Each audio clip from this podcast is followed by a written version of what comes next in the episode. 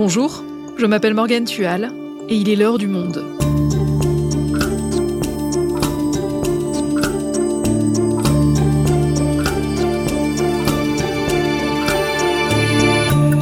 Aujourd'hui, que s'est-il passé pour que Jean-Michel Blanquer devienne en quelques semaines le membre le plus décrié du gouvernement?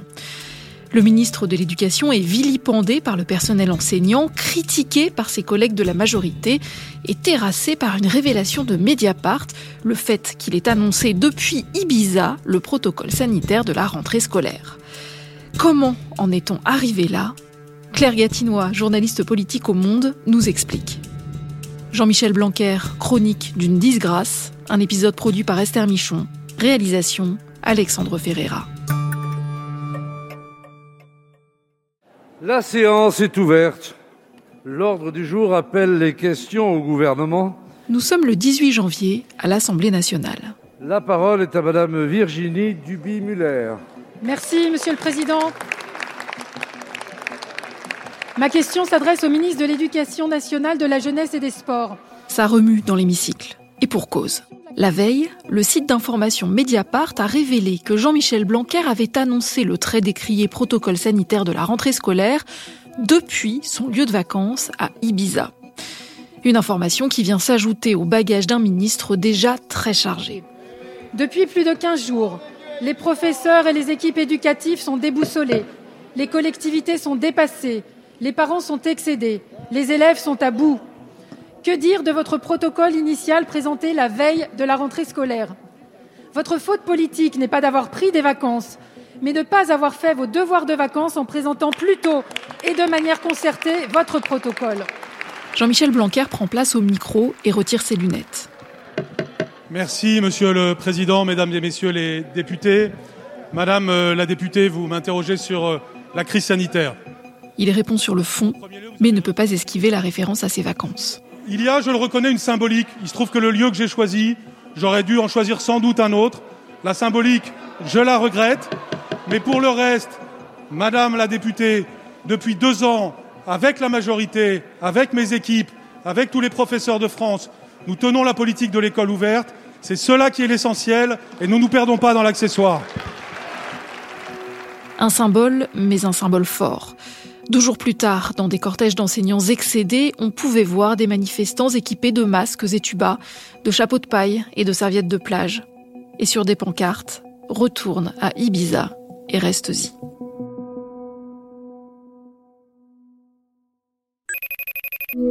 Bonjour Claire. Bonjour Morgane. Claire, cette histoire d'Ibiza, elle a beaucoup fait parler ces derniers jours. C'est un peu la goutte d'eau qui a fait déborder le vase. Car avant cela, ça faisait déjà quelques jours que Jean-Michel Blanquer était en difficulté.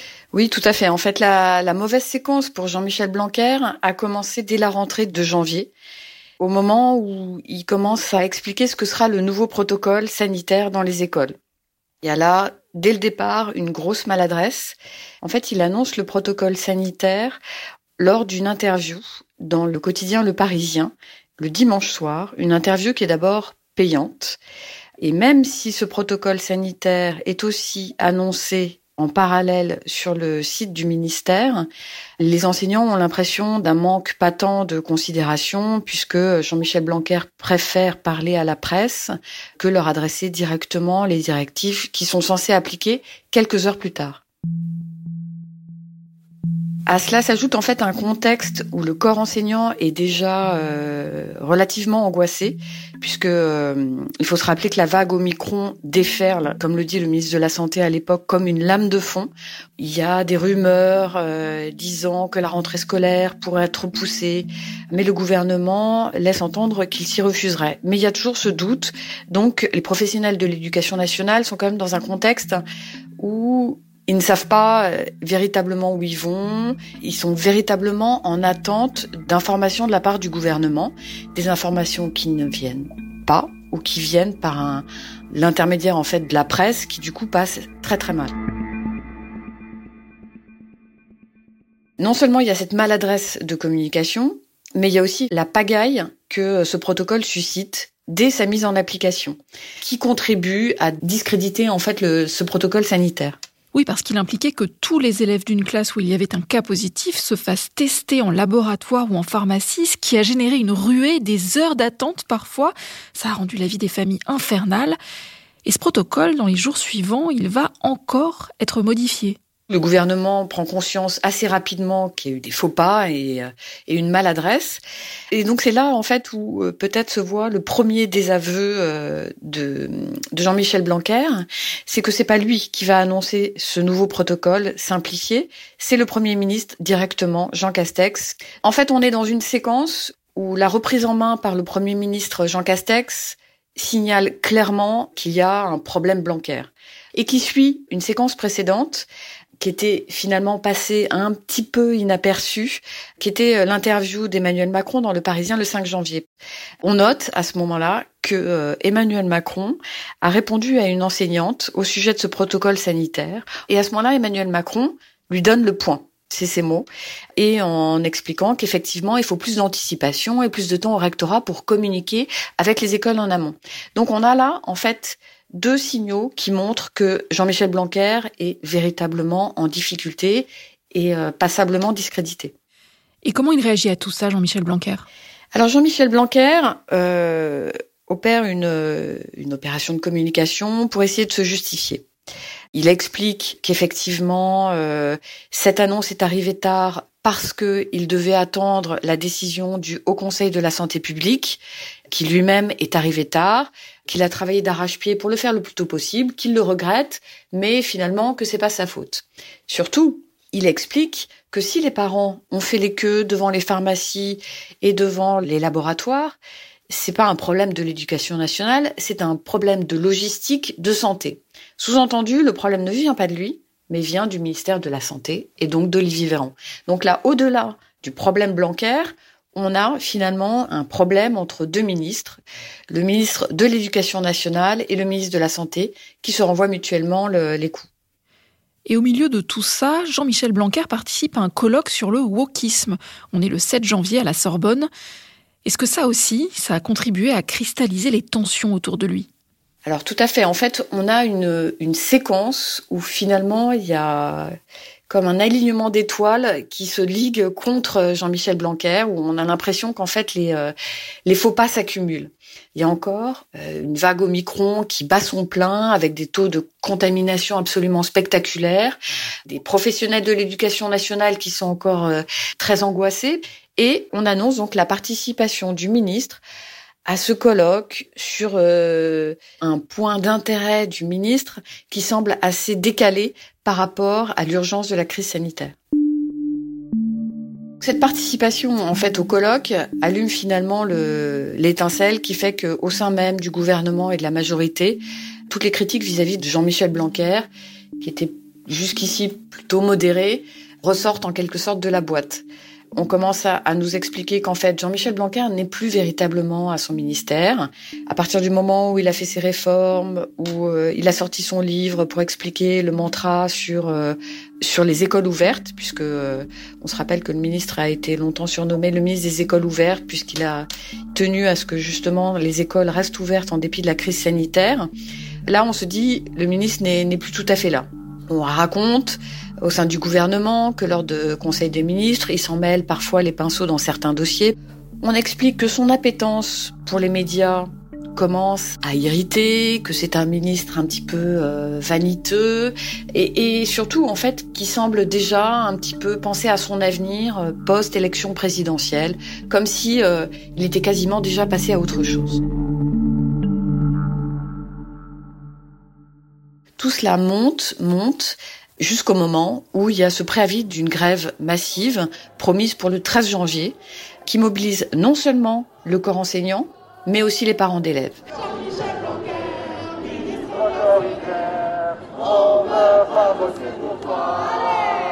Donc là, le gouvernement commence à véritablement euh, prendre peur, puisque on est quand même à trois mois de l'élection présidentielle.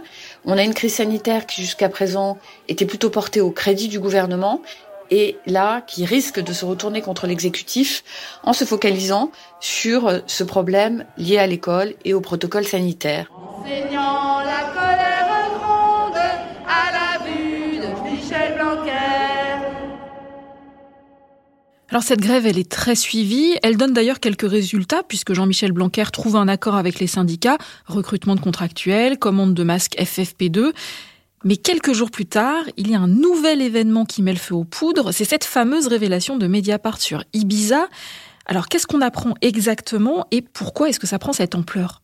Alors on apprend que ce fameux protocole sanitaire qui a été annoncé de façon extrêmement maladroite à la dernière minute dans les médias, non seulement il avait été fait euh, lors d'une interview, mais que cette interview a été réalisée depuis le lieu de vacances de Jean-Michel Blanquer, à savoir Ibiza. Donc, je pense que personne euh, ne reproche véritablement au ministre euh, d'avoir parlé depuis son lieu de vacances, mais il y a évidemment la, symbolique d'Ibiza, qui est euh, cette île des Baléares, réputée pour une vie nocturne assez débridée. Ça ressemble un peu au, coup de trop, quoi. Ça ne fait qu'ajouter à ce profil justement d'un ministre un peu dilettante, nonchalant, qui prendrait un petit peu par-dessus la jambe les professionnels de l'éducation nationale. Il y a aussi le sentiment peut-être d'une duperie parce que cette interview a été présentée avec une photo qui était une, photo datée qui montrait Jean-Michel Blanquer à son bureau. Les appels à la démission qu'on entendait déjà dans les cortèges euh, lors de la mobilisation du 13 janvier prennent à ce moment-là une nouvelle ampleur. C'est-à-dire que la gauche, y compris une partie de la droite, appelle désormais à la démission du ministre de l'Éducation nationale. Et sa démission, c'est un scénario qui paraît plausible? C'est un scénario qui paraît hautement improbable. D'abord parce qu'on est à trois mois de l'élection présidentielle. Évincer un ministre de l'Éducation nationale, en fait, serait malvenu, voire totalement contre-productif. Ça aurait des répercussions directement sur le président de la République et sur euh, son bilan pour se présenter à l'élection présidentielle.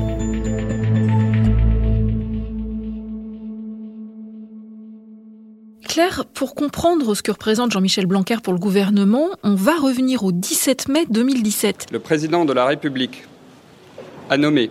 Ce jour-là, le nouveau gouvernement du Premier ministre d'alors, Édouard Philippe, est dévoilé. Monsieur Jean-Michel Blanquer, ministre de l'Éducation nationale. À ce moment-là, il est inconnu du grand public. Alors pour quelle raison est-il choisi? Son nom, visiblement, est suggéré par euh, Brigitte Macron, il faut rappeler que Brigitte Macron était une euh, professeure de littérature. C'est un homme qui connaît très bien les rouages de l'éducation nationale. C'est un ancien recteur. Il a été directeur général de l'enseignement scolaire du ministre Luc Châtel sous la présidence de Nicolas Sarkozy, puis directeur de l'ESSEC, une école de commerce jusqu'en 2017. Donc, euh, il a un profil euh, à la fois politique et société civile qui plaît alors. Et puis, il démarre son ministère en étant non seulement étiqueté comme le chouchou de Brigitte Macron, mais aussi en étant extrêmement apprécié par les recteurs, par euh, les professionnels de l'éducation nationale, ce qui est assez rare finalement au sein de ce ministère. Et ça se passe bien dans les premières années?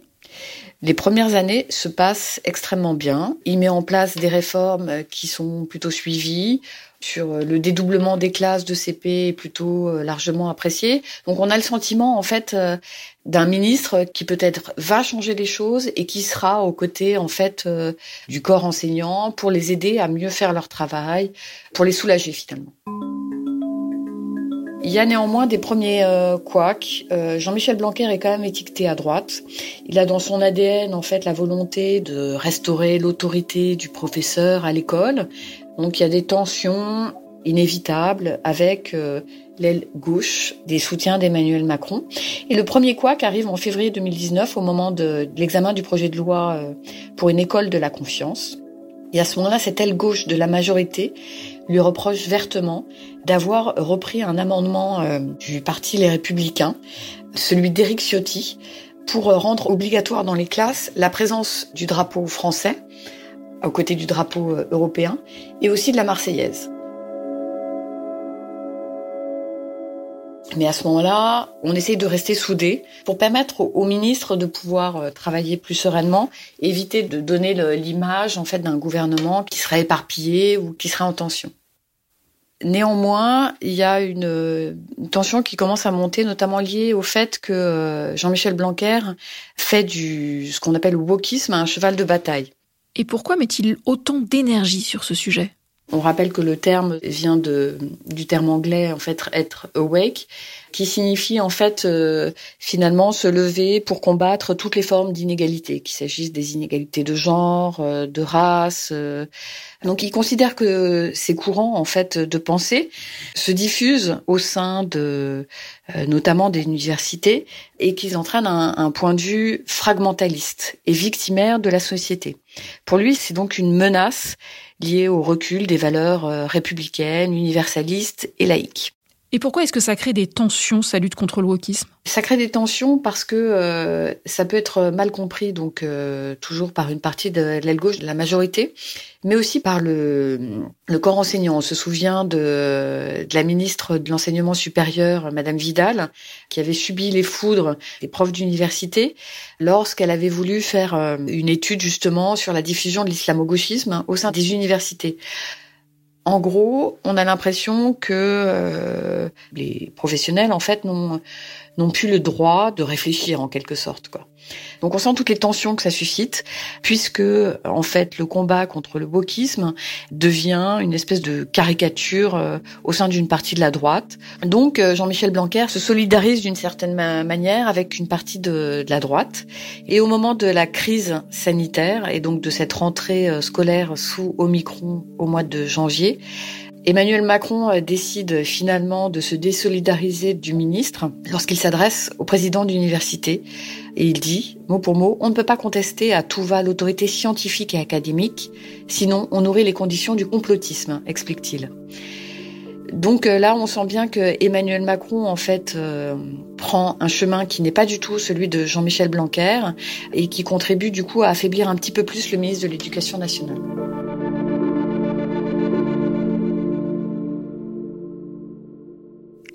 On est à moins de trois mois de l'élection présidentielle. Face à toutes ces critiques dont il est l'objet, est-ce que c'est la fin de la carrière politique de Jean-Michel Blanquer? Il serait quand même très audacieux d'aller jusque-là. Il y a néanmoins quelque chose euh, qui semble assez clair, c'est que euh, Jean-Michel Blanquer n'aura probablement pas sa place au sein du prochain gouvernement, en tout cas pas en tant que ministre de l'Éducation nationale. Puisqu'on sait qu'en fait euh, c'est un ministre poids lourd qui est très marqué, qui est en fait une star au sein du gouvernement et qu'Emmanuel Macron a besoin à la fois de continuité mais aussi de renouvellement. Donc euh, on imagine mal que Jean-Michel Blanquer euh, puisse poursuivre son parcours au sein de l'éducation nationale lors d'un éventuel second mandat. Ok, donc Jean-Michel Blanquer n'est pas en train de tricoter le programme de campagne d'Emmanuel Macron sur l'éducation. Pourrait-il se rapprocher d'un autre parti comme les Républicains dont il semble assez proche idéologiquement? Il y a des rumeurs qui le suggèrent. Après, on sait combien politiquement peut coûter le fait de passer pour un traître, donc de passer d'un d'une majorité euh, à une autre. Donc euh, l'avenir dira si Jean-Michel Blanquer est prêt à sauter le pas.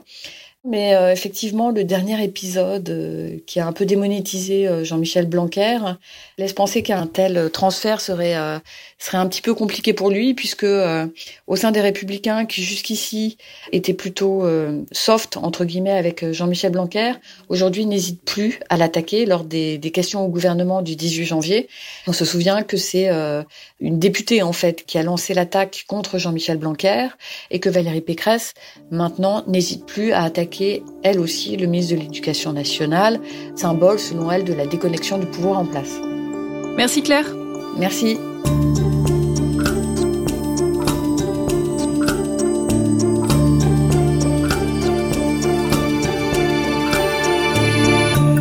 Si vous souhaitez en savoir plus sur le sujet, rendez-vous dans la rubrique politique du Monde en vous abonnant sur notre site lemonde.fr. C'est la fin de l'heure du monde, le podcast quotidien d'actualité proposé par le journal Le Monde et Spotify.